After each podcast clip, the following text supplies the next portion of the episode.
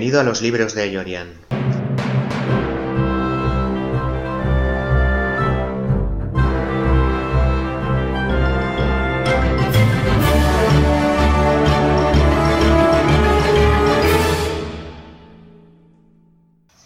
Soy Eyorian, escritor y maestro de profesión. Me encontrarás en libroseyorian.com. Mi pasión son los libros, la ficción y cualquier soporte para narrarla. Disfruto especialmente con una buena historia de terror. En este podcast quiero hablarte sobre todas estas cosas, pero también quiero ayudarte a que aprendas a crear ficción en forma de relatos y novelas, a publicarlas, a crear tu blog de escritor, a trabajar tu imagen personal y el marketing que necesitas para finalmente venderlas. ¿Qué te parece? ¿Me acompañas en este viaje?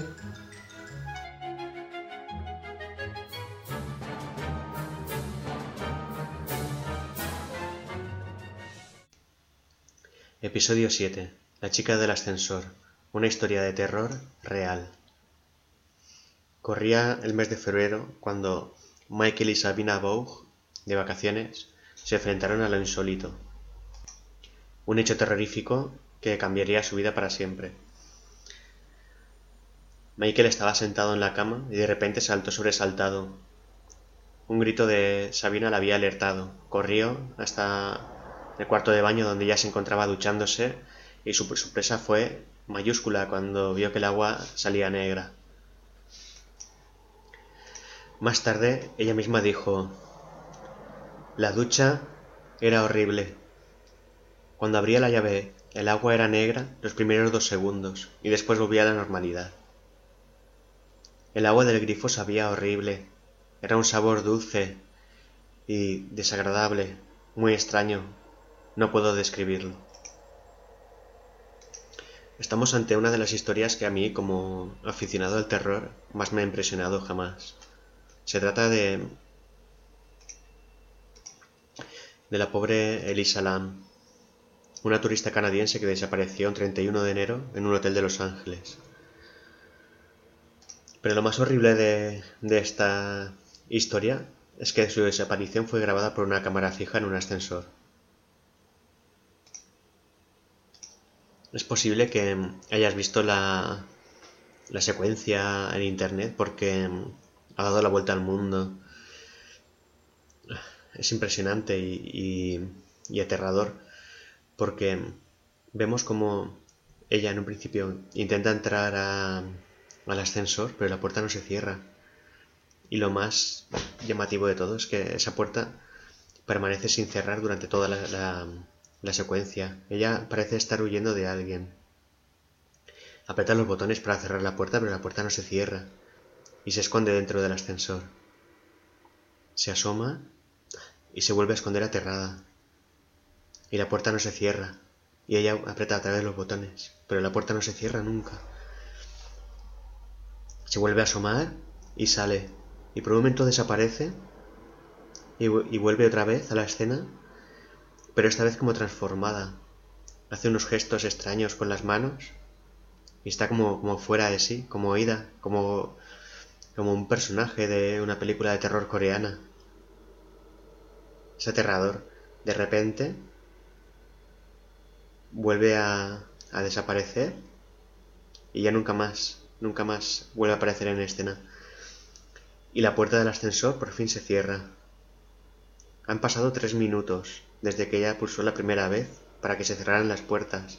Apretó todos los botones de todos los pisos. Y tres minutos después, cuando ella ha desaparecido de la escena, se ve como la puerta del ascensor se cierra y después se abre en, la primera planta, se vuelve a cerrar, se abre en la segunda planta, se vuelve a cerrar y sigue toda la, secuencia normal de un ascensor que debería funcionar lo más terrible de todo esto es que la chica esta después apareció muerta en el depósito del agua del hotel. ¿Qué es lo que ocurrió con Elisa Lam? Yo no lo sé, pero es cierto que aunque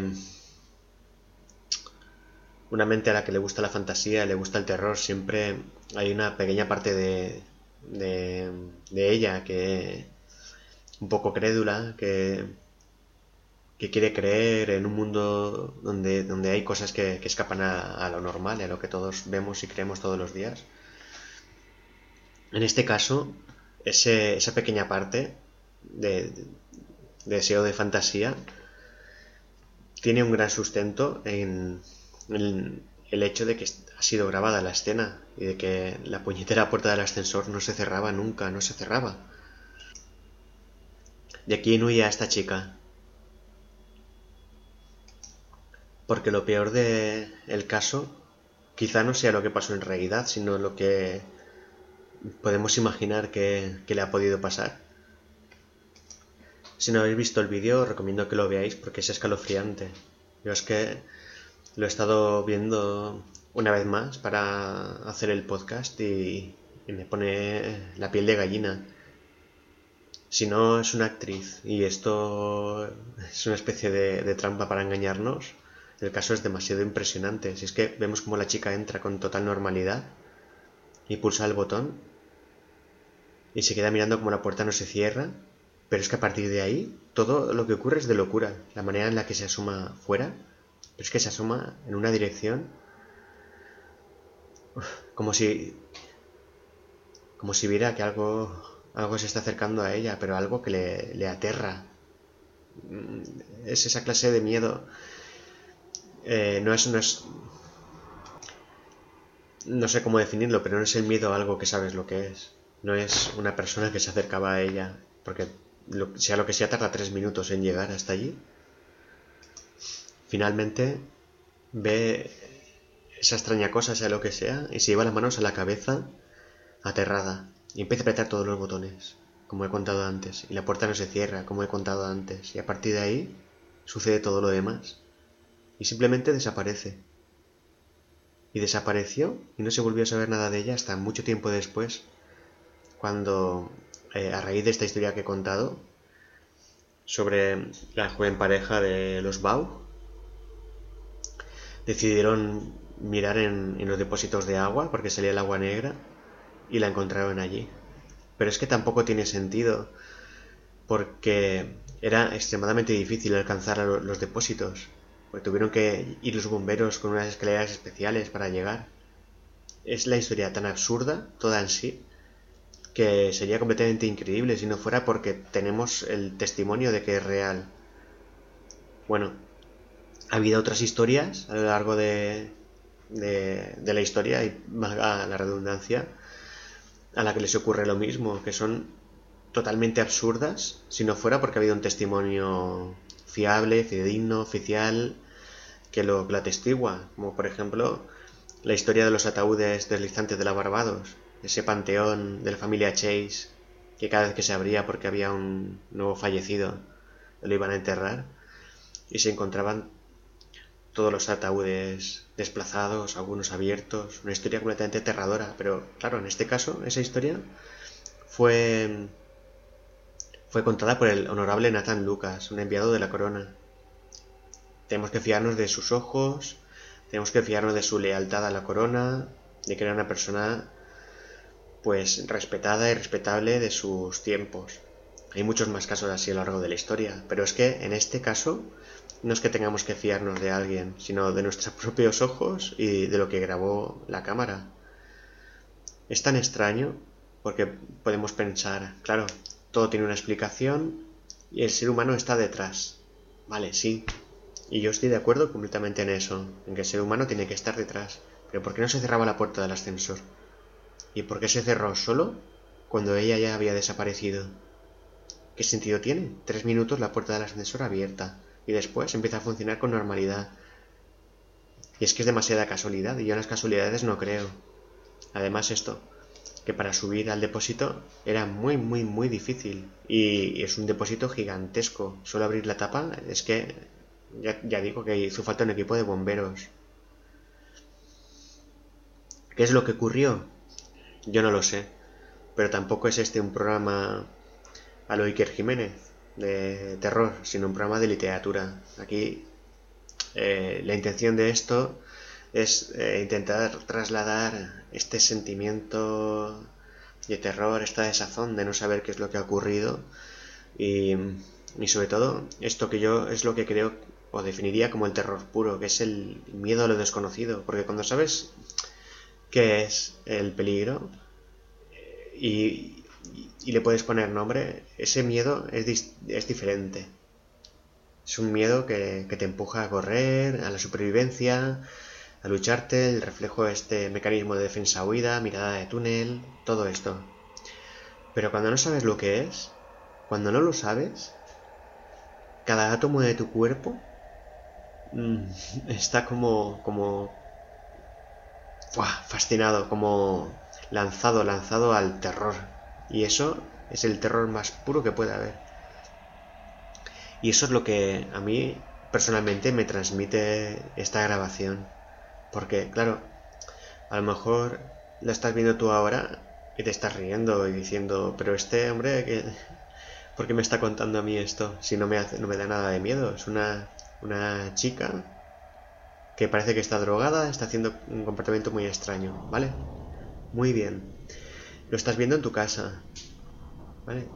Em, mira el mismo vídeo video en tu casa con las luces apagadas, imagínate que estás allí, porque claro, no es lo mismo. Hay una distancia muy grande. La pantalla crea una distancia entre el suceso y nosotros enorme. Imagínate que estás allí y que te está ocurriendo a ti. Has entrado en un ascensor, has apretado el botón para tu piso y no se cierra la puerta. ¿Y por qué no se cierra la puerta? Y miras el botón, funciona, y te asomas. ¡Ah! Y no sé lo que ves, pero que te empuja a apretar todos los botones, todos los botones, y la puerta no se cierra. Es profundamente aterrador, es la esencia pura del terror. Y si esto vídeo lo hubiera hecho un, un director de cine de terror, merecería un premio eh, por un vídeo de apenas 4 minutos. Un premio enorme. Y a esto es a lo que voy. Eh, a pesar de que la historia tiene un final trágico, y esta es la, parte que, a mí no me gusta, porque dentro de, lo humano esto es, terrible. Claro, a mí me gusta el terror, me gusta la fantasía, pero siempre sabiendo que no es real y, y que es algo a lo que te enfrentas desde un punto de vista psicológico. Pero claro, cuando se enfrenta a esto, el sufrimiento real de una persona, tengo sentimientos muy, muy contrarios porque lo detesto. Al mismo tiempo lo que es la historia sí que me, atrae, pero claro, esta situación. Y este es un caso así, porque es, es muy duro por una parte, pero por otra parte es muy, muy, muy excitante para, alguien que es amante del terror y del misterio.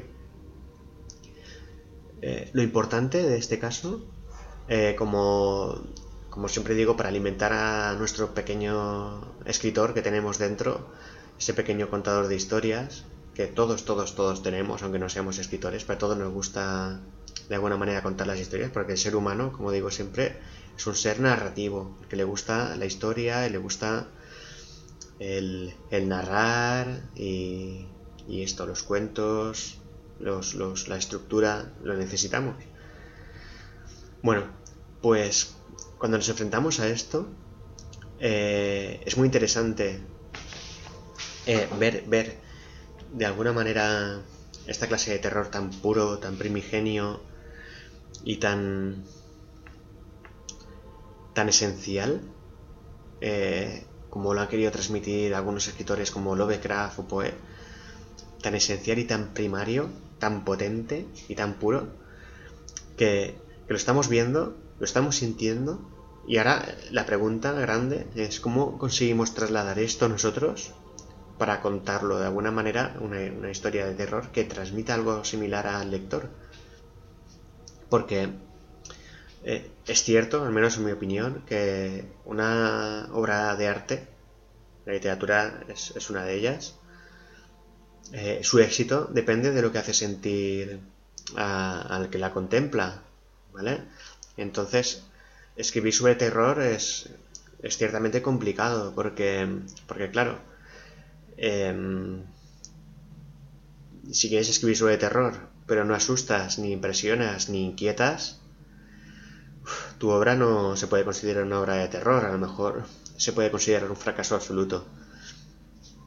Y cuanto mayor es el desafío, cuanto mayor es el, terror que quieres provocar, es más difícil y más complicado llegar a, producirlo. Por eso, lo mejor para un escritor que quiere, que quiere tratar este tema del terror, lo mejor es llegar a sentirlo en sus propias carnes. Porque cuando lo sientes, al menos sabes qué es lo que tú deseas transmitir. Puede que no hayas sentido nunca nada anormal en tu vida, eh, a lo mejor nunca has oído pasos a tu espalda ni nadie que te observaba detrás. A lo mejor tienes una vida completamente normal y todo esto solo es parte de la fantasía, del acervo popular. Vale, todo eso está bien. Porque no es mi misión y mi objetivo entrar en valorar si estas cosas son ciertas o no lo son. Ni tampoco tengo una opinión formada al respecto, una opinión firme. O sea que ni, ni, ni quiero convencer sobre ello, ni, ni me he llegado a convencer a mí mismo, ni tampoco me interesa ninguna de estas dos cosas, sino que para mí como escritor lo que me interesa y lo que me fascina es cómo trasladar todo esto a una obra. Y aquí, claro, una cosa muy importante en la literatura de terror, eh, sobre todo de, de terror sobrenatural, en que estamos haciendo ver que todo lo que conocemos como realidad, las leyes de la física, las normas de la lógica, todo esto se ve quebrantado durante un instante, durante unos momentos. Digamos que todas esas leyes que todos conocemos se suspenden, quedan suspendidas durante un tiempo. Y en ese tiempo pasan cosas que son inexplicables, que no tienen sentido y que por ese motivo provocan el más puro terror es ese suspenso, ese momento clave en que todo se detiene o en que esas normas de la lógica dejan de, regir, ese momento, para mí, es el esencial como, escritor para, para relatar la, la escena de terror. Y es clave además porque si no conseguimos hacerlo correctamente, Esa escena que queremos cargar de, sentido y de sentimiento puede parecer de pronto una escena muy ridícula o puede parecer como simplemente una escena de acción. Una de las formas en que yo trabajo mucho, este, uno de los recursos que yo tengo para, para tratar esto, para hacer esa ruptura con la realidad, es a través de la visión introspectiva en la que eh, paso de describir lo que está ocurriendo alrededor a, describir eh, la visión sesgada del protagonista acerca de lo que está ocurriendo y de pronto una especie de parálisis en que todo se detiene y empieza una valoración moral eh, o, sentimental o sensorial del autor acerca de lo que, de lo que está viendo para después ya introducir eh, todo, la escena de terror.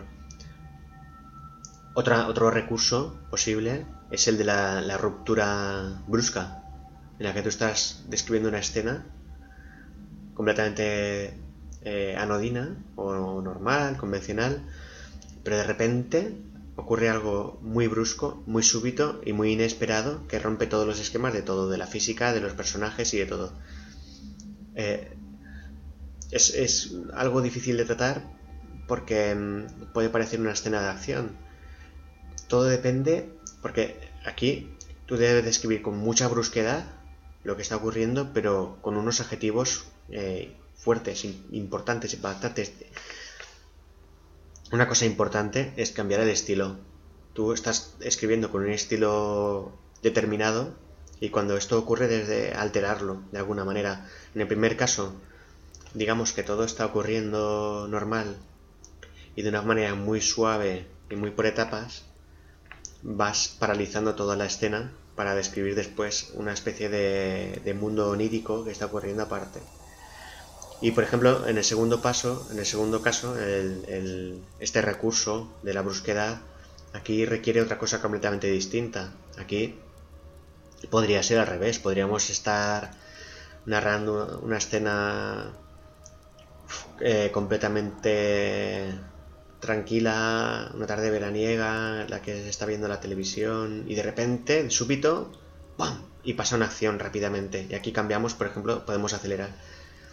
Pero siempre hay algo eh, que se debe cambiar cuando, cuando estamos haciendo este tipo de cambios eh, en la escena, entre lo real y lo irreal, o, lo real y la fantasía, el mundo de terror.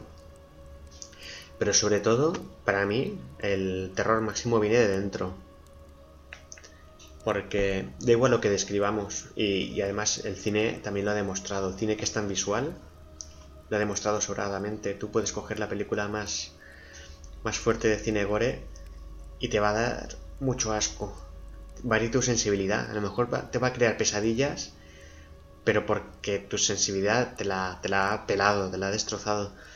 Pero no te ha causado terror en sí. Porque eso no es terror, eso es otra historia. Eso eso es una... no sé, es un sentimiento de rechazo, es una perversión muy grande, pero no es terror. El terror viene más por lo que estábamos diciendo antes. Esta escena de, de la pobre Elisa Lam, en que no se muestra nada y sin embargo te causa pavor que la estás viendo, porque todo se insinúa, porque te hace imaginar algo que hay después. Es por eso que creo que el terror, para que funcione, tiene que venir desde dentro. No, eh, lo importante no es tanto lo que está ocurriendo, sino la visión que tiene el protagonista, la visión que tiene el lector de lo que está ocurriendo.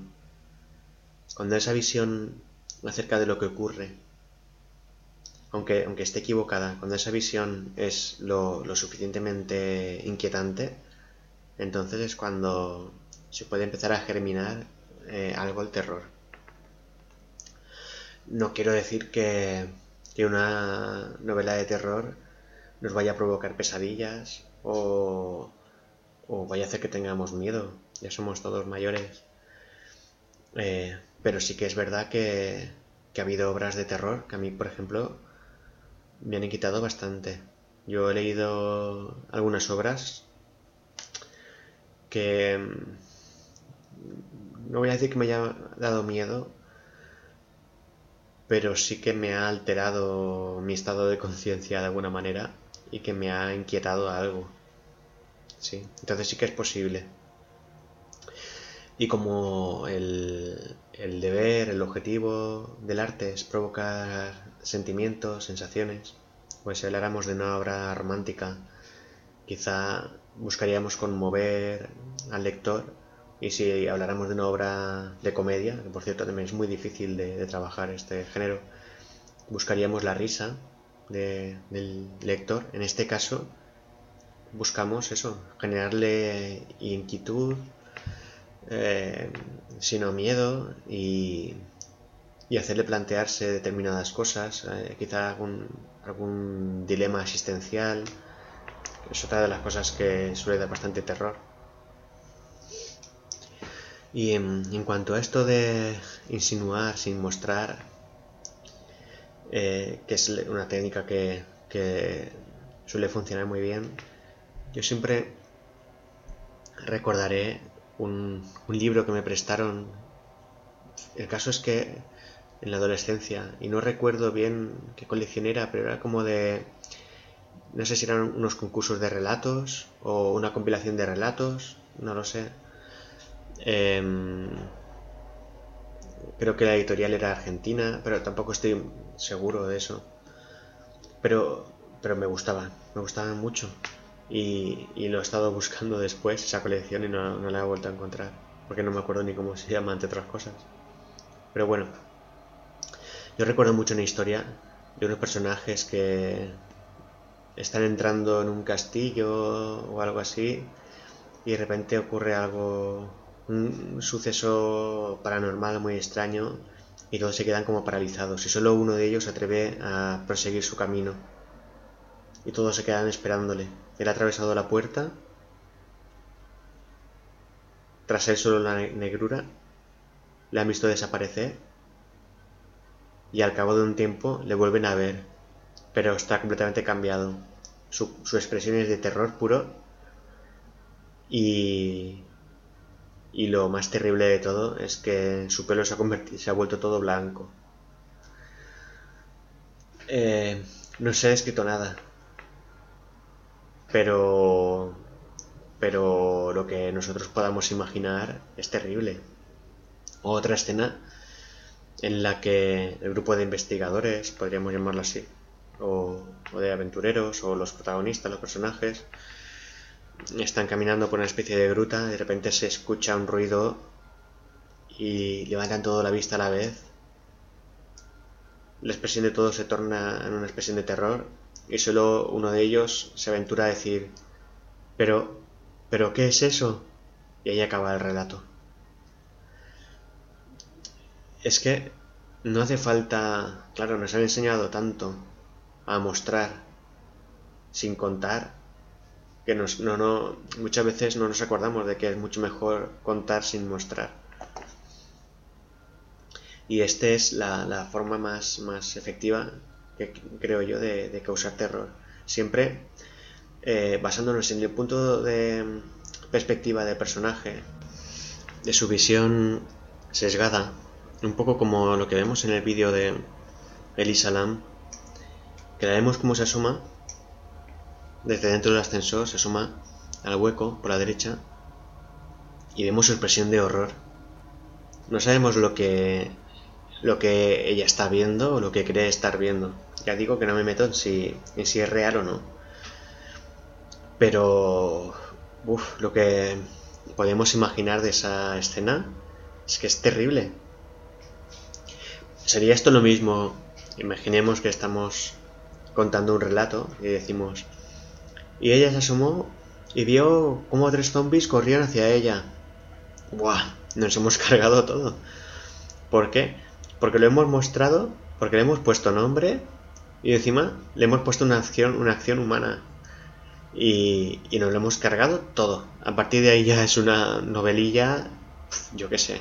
Mm, a lo mejor una, una novelilla de, de, de, acción de adolescentes o, incluso un poco quitándolo de los zombies, porque claro, eso no es, no un tema infantil, pero a modo de narrar sí que es muy infantil. No hace falta mostrar nada, y si se muestra, porque sí que se puede mostrar, y, de hecho yo creo que, que en muchas ocasiones la situación lo requiere que muestres, pero si se muestra hay que mostrar muy bien. Eh, por ejemplo, Lovecraft era un, un maestro en este, en este arte de mostrar el terror, porque él te lo mostraba, te lo describía hasta, hasta el máximo detalle y no te dejaba indiferente ni te daba risa. ¿eh? No, no voy a decir tampoco que no pudieras dormir esa noche, pero, pero sí que es inquietante. Yo, eh, a mí Lovecraft no me ha provocado pesadillas, pero sí que es verdad que, que pensar en sumergirme en el mar con la luz, no, con la, la, oscuridad de la, de la, noche, solo, solo esa idea me, me, provoca cierta inquietud gracias a los relatos suyos. O sea que se puede mostrar si, se hace muy bien. Y, y, por supuesto se puede ocultar también si se hace muy bien, pero, pero la, la, la base fundamental del terror, a mi modo de ver, no está tanto en mostrarlo como en insinuarlo.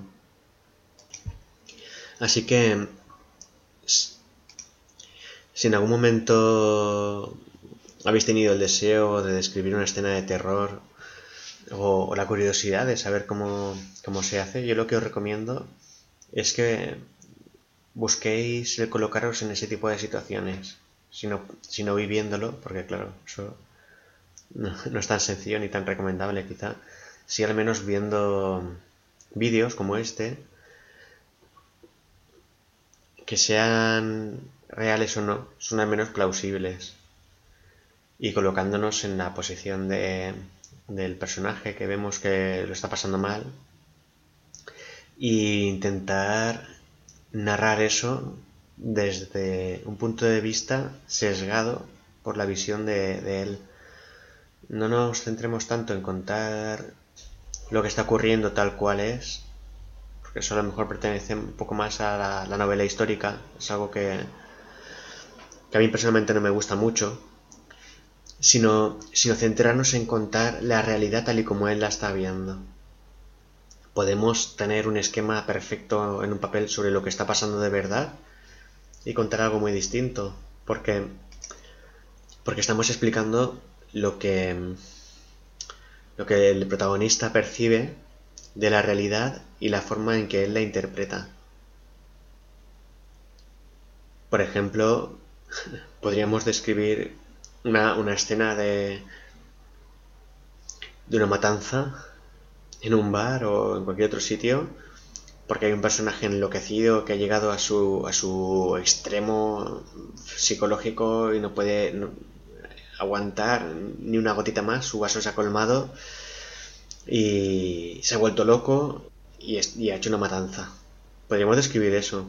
Y que todo eso, desde su perspectiva sesgada, todo eso en una especie de sentido del humor macabro, negro, todo eso venga por una sucesión de casualidades, malentendidos y malas interpretaciones por su parte y, y él que se siente súper ultrajado en realidad es, es, es, un pobre imbécil que no sabe interpretar la realidad y que está castigando a todo el mundo por ello. Podría ser. Esta es la magia de narrar los hechos desde el punto de vista del autor. Que puedes jugar con una batería de recursos es prácticamente inagotable, tanto como, como, la psicología humana y tu imaginación te, eh, os permita.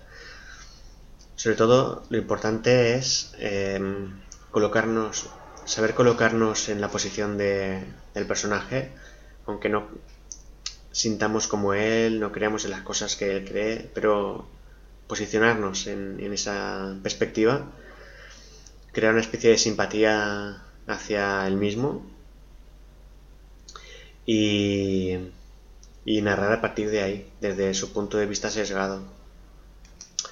Y bueno, con esto terminamos el episodio 7 y una de las formas de, de aprender a crear una escena de terror. Espero que os haya gustado. Muchas gracias. Adiós.